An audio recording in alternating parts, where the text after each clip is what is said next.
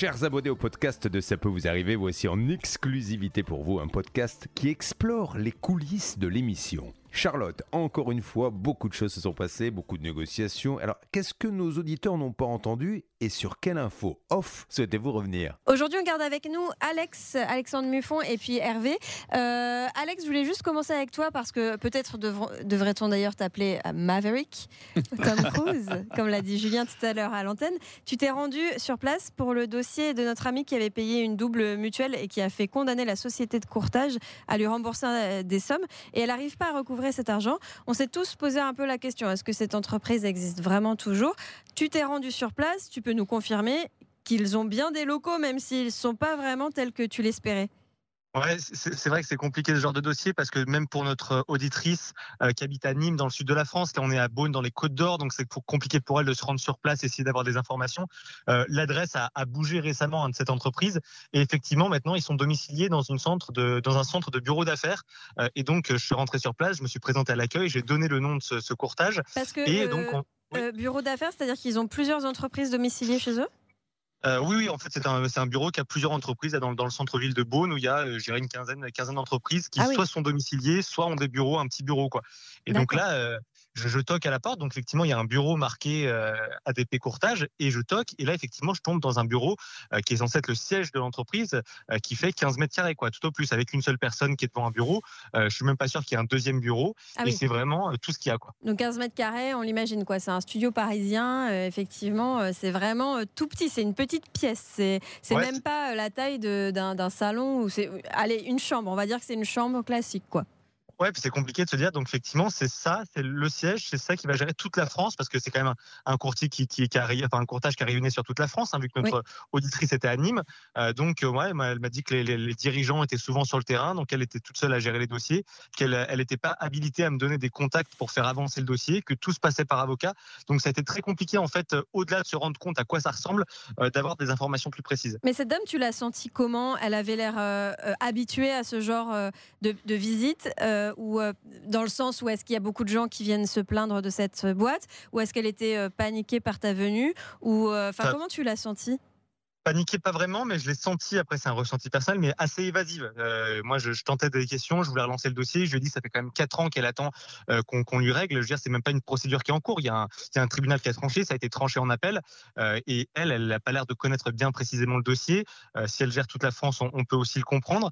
Et ouais, surtout, ça a été compliqué d'avoir de, de, plus en plus d'informations. je lui demande, elle me dit, tout se règle par avocat, parce qu'elle a l'habitude de voir un huissier passer, hein. elle a l'habitude de recevoir des courriers d'huissier. Hein. On sait qu'il y a un huissier qui relance notamment ce dossier-là, euh, et elle transmet tout à son avocat. Donc moi, sa seule réponse a été euh, tournez-vous vers, l'avocat, ça se règle entre avocats, mais elle n'était même pas capable euh, de me donner le nom de l'avocat et le contact de l'avocat. Elle m'a dit de toute manière, la, victime doit l'avoir. Donc effectivement, je me suis tourné vers, vers JB qui, qui, a, géré ce dossier chez nous en interne, qui a pu me transférer le, contact de l'avocat et on va voir si on, si on le contacte de notre côté.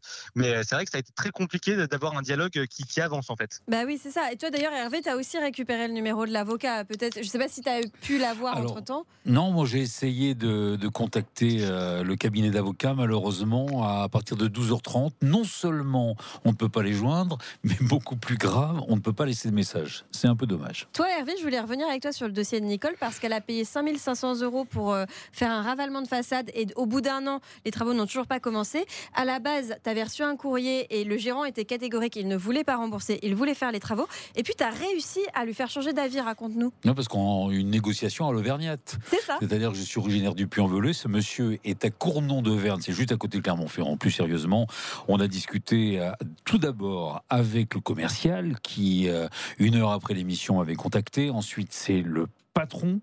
Le patron des compagnons du bâtiment, c'est monsieur Eddie Duarte qui m'a passé un, petit coup de fil. Ensuite, il m'a envoyé un SMS, un mail, et pour expliquer pourquoi euh, ce chantier avait autant de retard. Le problème, c'est que cette dame ne voulait plus entendre parler de cette entreprise. Elle voulait tout simplement le remboursement de son acompte de 5500 euros.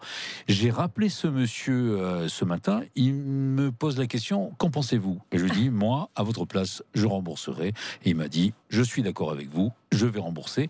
Il l'a annoncé lui-même à l'antenne et il m'a dit n'oubliez pas de me faire une bonne pub. Et bien voilà, c'est ce que nous sommes en train de faire. Bravo monsieur et bravo aux compagnons du bâtiment à Cournot de Vergne et nous allons fêter ça avec notre ami Nicole Mais autour d'une bonne potée auvergnate et Très vous êtes conviés. Ah bah génial, bah, je serai Bah, là. tu es. Avec plaisir. Ou de, de la Ligo.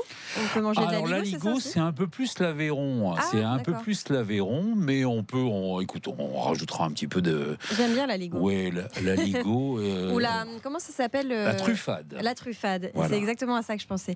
Mais juste, hein, juste pour que tu nous donnes peut-être, je sais pas si tu peux dévoiler tes secrets de négo, mais simplement quand tu as quelqu'un euh, en face de toi comme ça, qui à la base n'est pas forcément prêt à rembourser, on peut le comprendre parce qu'il a envie de faire ce chantier, et tu arrives à, à obtenir euh, le remboursement, j'imagine que c'est pas juste en lui disant euh, à votre place je le ferai. Et, c'est aussi lui expliquer que pour sa réputation, c'est une bonne chose, ou comment tu fais?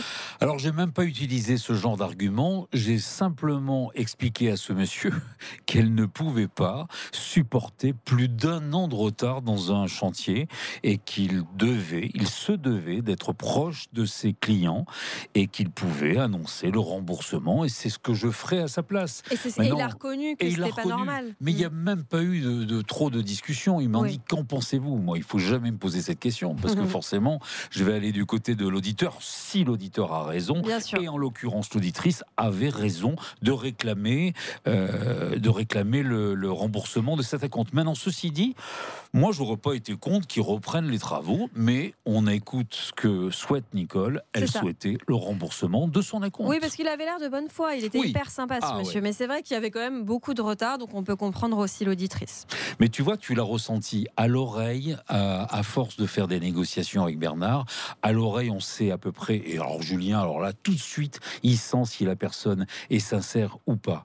Et là, en l'occurrence, il a senti, euh, comme Bernard et moi et toi, en l'occurrence, bah, que ce monsieur était honnête et qu'il a voulu rembourser pour faire plaisir à Nicole. Mais il était prêt à reprendre les travaux. Voilà. Alors, on s'avance pas trop parce que pour l'instant, elle n'a pas le chèque, mais je suis sûre qu'elle l'aura et qu'elle nous le dira et qu'on aura une très bonne nouvelle à annoncer très prochainement. Ouais, ça va se faire par virement plutôt que, que par chèque, Encore mais normalement cette semaine. Super. Bah, merci Hervé. Merci à toi, Charlotte. Et merci Alex. À bientôt. Merci.